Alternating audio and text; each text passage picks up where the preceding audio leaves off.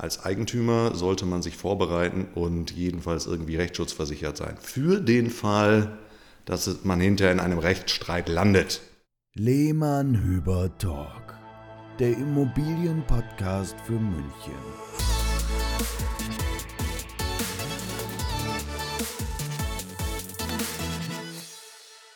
Servus und ein herzliches Willkommen wieder beim Lehmann Hüber Talk.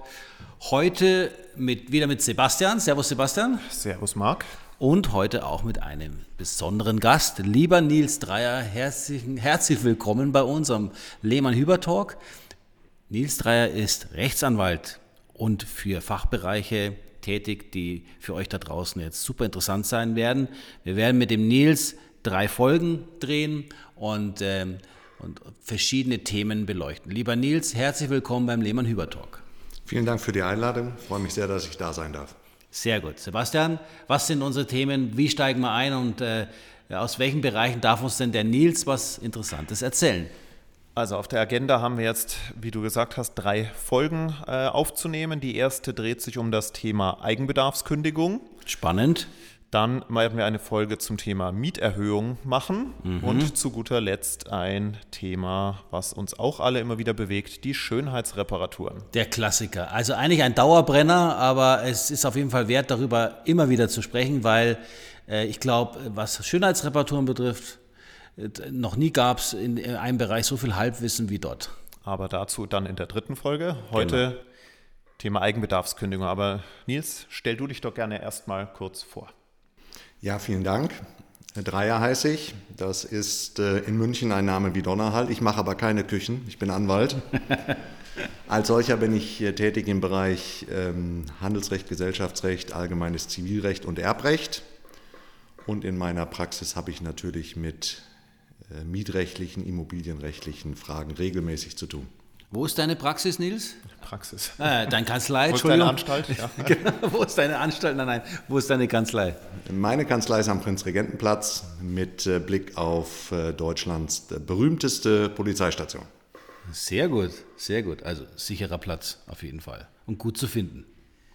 Ja, steigen wir gleich mal ins Thema ein. Wir wollen das Thema ja nicht zu trocken, aber auch nicht zu ausführlich in die Länge ziehen, sondern einfach mal so die, die wesentlichen Punkte für euch da draußen rausziehen, egal ob ihr jetzt Mieter oder Vermieter seid. Und da hat man es natürlich auch, und wir sind natürlich öfters mal in Kontakt mit dem Thema, wenn wir vermietete Immobilien verkaufen. Ja ähm, weil da gibt es ja auch verschiedenste Mythen zu dem Thema. Ja, wenn ich eine vermietete Immobilie kaufe, dann äh, habe ich da ja gar keine Chance, den Mieter rauszukriegen, weil ich wusste ja, dass sie vermietet ist. Habe ich mal irgendwo gelesen. Aber ich glaube, wir können heute eines Besseren belehren. Vor allem beide Seiten, Sebastian. Ne? Einerseits die Verkäufer, die eine vermietete Wohnung verkaufen wollen und natürlich auch die Käufer, die sehr zurückhaltend sind, wenn es darum geht, oh, Eigenbedarfskündigung, bevor ich mich damit beschäftige, fange erst gar nicht an und mache gar kein Angebot für diese Wohnung und, und, und, und frage sie gar nicht an. Also vielleicht klären wir heute auch mal ein bisschen auf mit Nils, dass das alles ja nicht so tragisch ist und dass man eigentlich, äh, wie immer im Leben, jemanden braucht, der sie auskennt. Ne? Der Nils ist auf juristischer Seite jemand, der einen begleiten kann dazu und dazu wird er heute bestimmt einiges zu erzählen haben. Ja, Nils, erzähl doch erstmal so im Wesentlichen für die paar wenigen, die nicht wissen, was es bei Eigenbedarf auf sich hat? Naja, das ist leicht zu erklären. Eigenbedarf, also wenn man einen eigenen Bedarf an der Wohnung hat, kann man ausnahmsweise das Mietverhältnis, das man ja grundsätzlich unbefristet eingegangen ist, beenden unter den entsprechenden Voraussetzungen aus dem Gesetz, wenn man das für sich, seine Angehörigen oder beispielsweise für Angehörige des Haushalts, Pflegepersonen oder sowas benötigt, dann ist es grundsätzlich möglich, einen Mietvertrag, und wenn der 20 Jahre läuft, ähm, zu beenden. Und bei den Angehörigen geht es wie weit äh, im Stammbaum nach rechts, oben, unten, links? Naja, ähm, Ehefrau, Kinder. Okay. Und also eine Ebene. Weiter wird es dann komplizierter. Okay, Eltern? Auch. Okay, also so die, die direkten Verwandten sind problemlos. Okay. Was gelten denn für Fristen mal allgemein gesprochen? Jetzt, wenn ich Eigentümer einer vermieteten Wohnung bin oder, da kommen wir gleich auch nochmal separat drauf, eine solche erwerben möchte, wie viel Zeit muss ich denn einplanen, um das Mietverhältnis ordentlich dann zu beenden?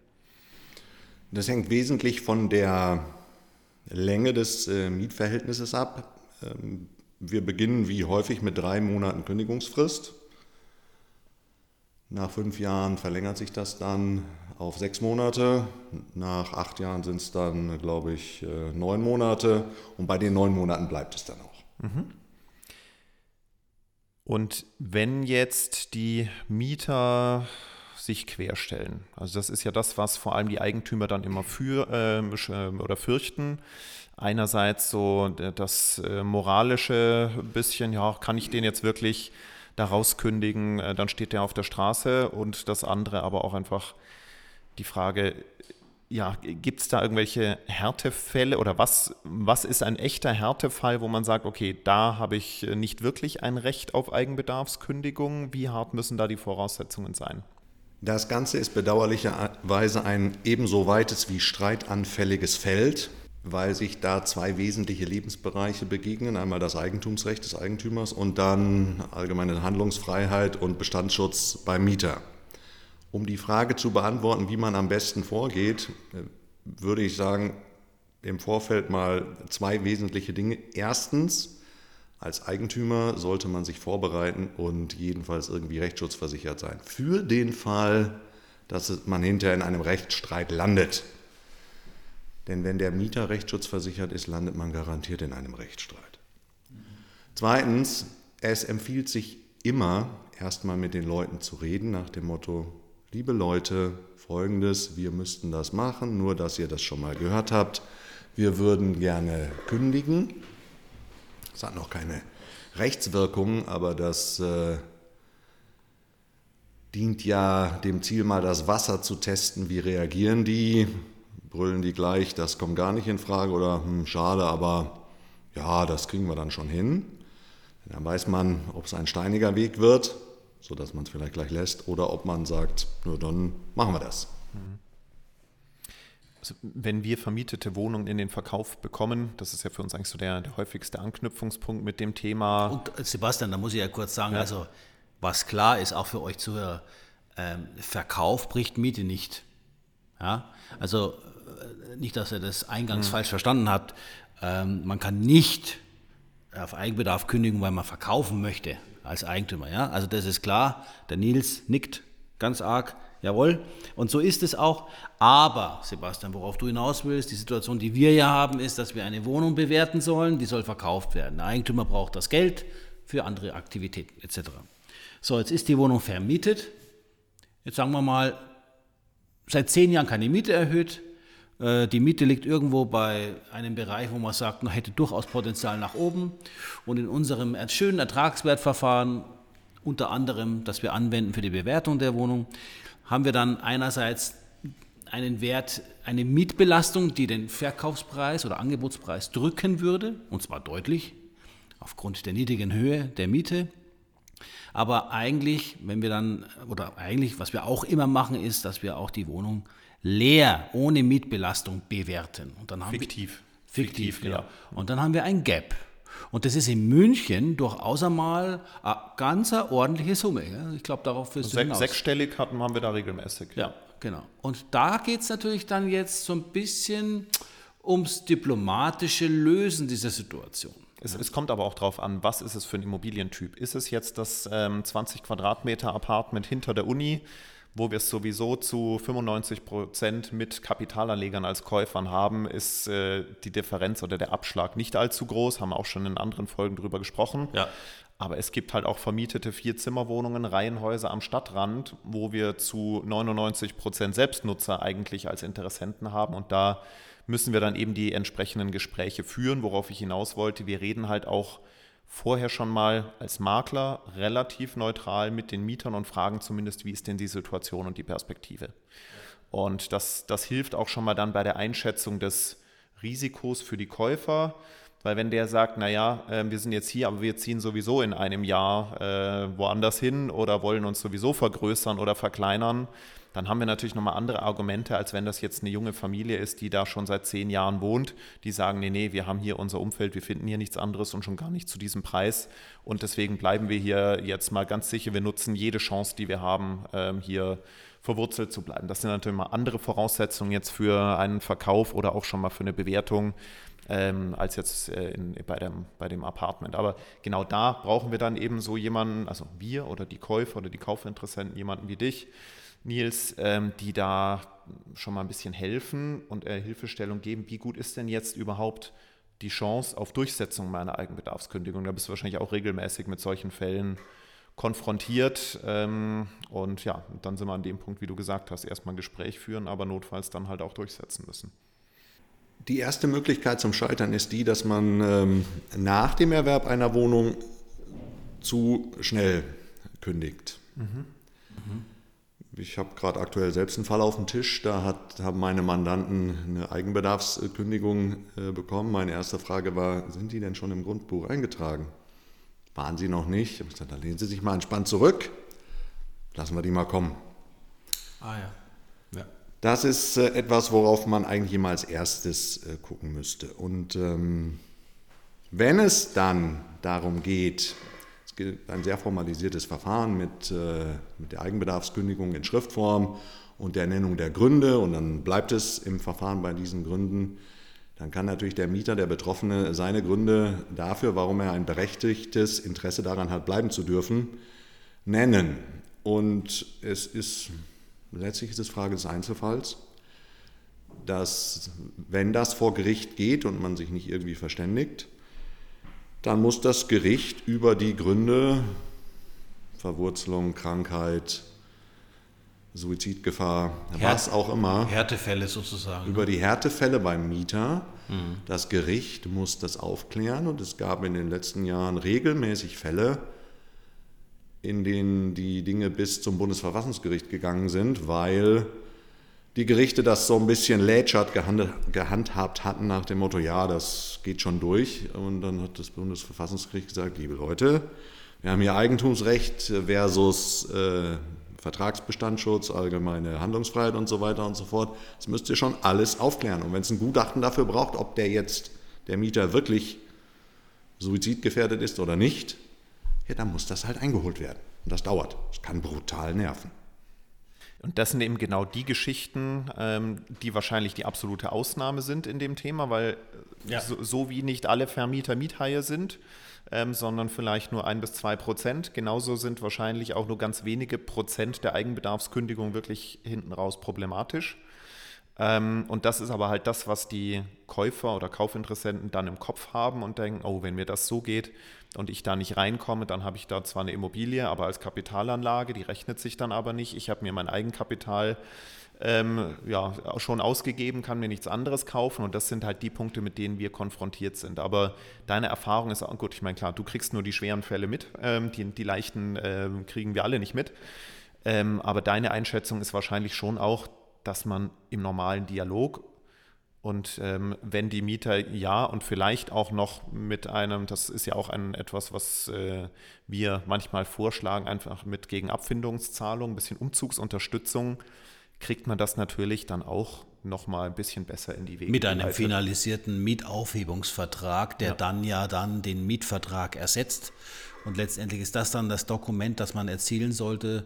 Und da kann man dann zum Beispiel ja reinschreiben, wenn man sich auf eine monetäre Lösung oder eine Abfindung einigt, dass es bei Unterschrift einen Teil gibt und bei tatsächlichen Auszug den zweiten Teil. Das, das ist in der Tat der pragmatische Ansatz, den wir ja auch immer von unserer Seite mit in den Ring werfen. Da haben wir schon, wenn es lohnt, sagen, ein, ein halbes ne? Dutzend. Ja. Genau, also klar, ja. wenn für, für den Verkäufer es sich lohnt, dass die Differenz zwischen mietfrei und vermietet groß genug ist, dass er einen kleinen Teil davon in den Ring wirft, um äh, dem Mieter einen Auszug schmackhaft zu machen.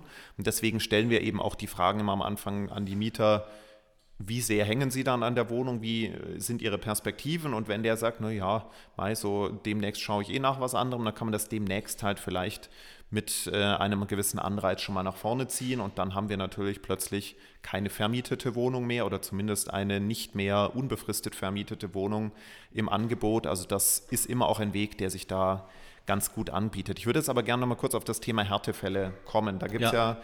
Auch viele Mythen darüber von äh, Kinder im Kindergarten, Sch äh, Schüler im Schulsprengel, ähm, wo Andererseits, ich habe jetzt auch schon gehört, habe, das zählt eigentlich gar nicht als Härtefall. Was ist denn, was sind denn wirklich so die Kategorien, wo man sagt, ähm, da kann man es dem Mieter wirklich nicht zumuten, äh, raus zu müssen. Auch hohes Alter oder, oder äh, was war noch, äh, was gibt es da, was haben wir noch gehört, Sebastian? Also gibt es einiges, ne, was rumschwirrt. Also am Ende des Tages ist es jeweils eine Einzelfallbetrachtung. Es kann auch die Summe der Einzelfaktoren sein, die dann dazu führt, dass es unzumutbar ist. Aber Dinge wie Krankheit, Gebrechlichkeit, Alter, dementsprechend ähm, Verwurzelungen im Sprengel, äh, ärztliche Versorgung dort vor Ort, also unzumutbar aufs Land zu ziehen und einen neuen Arzt zu finden. Solche Dinge können ähm, einen Härtefall darstellen. Und dann, das habe ich gerade gestern noch äh, aufgeschnappt, da hatte das Bundesverfassungsgericht auch über das Thema Suizidgefahr. Das gibt es ja, das gibt es auch im Zwangsvollstreckungsrecht. Wenn das, wenn das sachverständig nachgewiesen ist, dass einfach die Verlustangst beim Mieter so groß ist, ja, dann äh, war es das mit dem Eigenbedarf, dann bleibt der da. Was ist mit äh, sozial unterstützten Familien? Ähm, wenn jetzt jemand vom Sozialamt bezahlt wird, das neue Bürgergeld bekommt mit Wohngeld und ich möchte diese Wohnung dann kaufen und ähm, gibt es da, sind das auch Härtefälle, wenn ja, wenn wir hier, sagen wir mal, den Selbstbezug äh, äh, durchführen wollen, eine Eigenbedarfskündigung durchführen wollen und ich habe jetzt hier jemand, der staatlich unterstützt wird in der Wohnung wohnen, äh, weil der Verkäufer seine Wohnung dafür zur Verfügung gestellt hat. Was, hast du da eine Info für uns?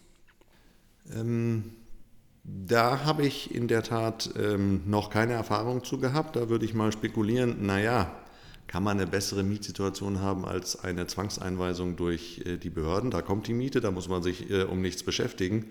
Für den Kapitalanleger ist das jedenfalls interessant. Ja. Und für den, der da selbst einziehen will, Einzelfall. Im, Einzelfall wird es im Zweifel auch wieder schwierig. Ja, okay. Vielleicht ist nochmal zurück zu, der, zu dem Thema, was wir eingangs hatten oder jetzt gerade zwischendrin auch schon immer wieder. Du kannst aber auch bestätigen, dass selbst wenn ich jetzt eine vermietete Wohnung kaufe und ich dann im Grundbuch eingetragen bin, äh, guter Zwischenschritt, denn das vielleicht auch nochmal kurz erklärt, da reicht nicht die Kaufpreiszahlung und Besitzübergang, sondern das dauert dann nochmal ein paar Monate, bis die Umschreibung im Grundbuch endgültig vollzogen ist und erst dann darf man das Kündigungsschreiben rausschicken. Aber grundsätzlich ist es auch dann äh, möglich, auf Eigenbedarf zu kündigen, wenn man eine vermietete Wohnung neu gekauft hat. Klammer auf, wieder der Einzelfall, Nils, aber ich glaube, wenn das jemand anzweifelt, kann es, habe so habe ich mal gehört, ist es wird, wird, unter Umständen auch geprüft, ob ich nicht schon Eigentum besitze, was ich anderweitig nutzen könnte. Ist das richtig? Das sind aber zwei verschiedene Fälle. Weiß ich, aber ich wollte euch mal herausfordern. Ja, ja.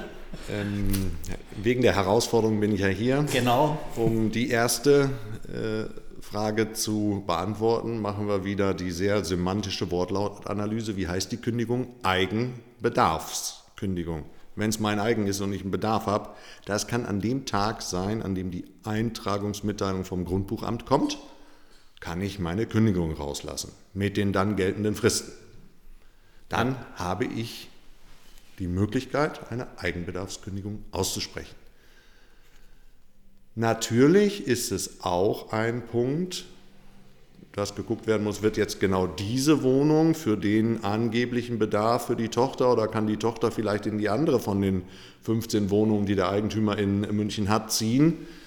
Ähm, auch das sind die Dinge, die vor Gericht zur Sprache kommen und aufgeklärt werden müssen. Mhm.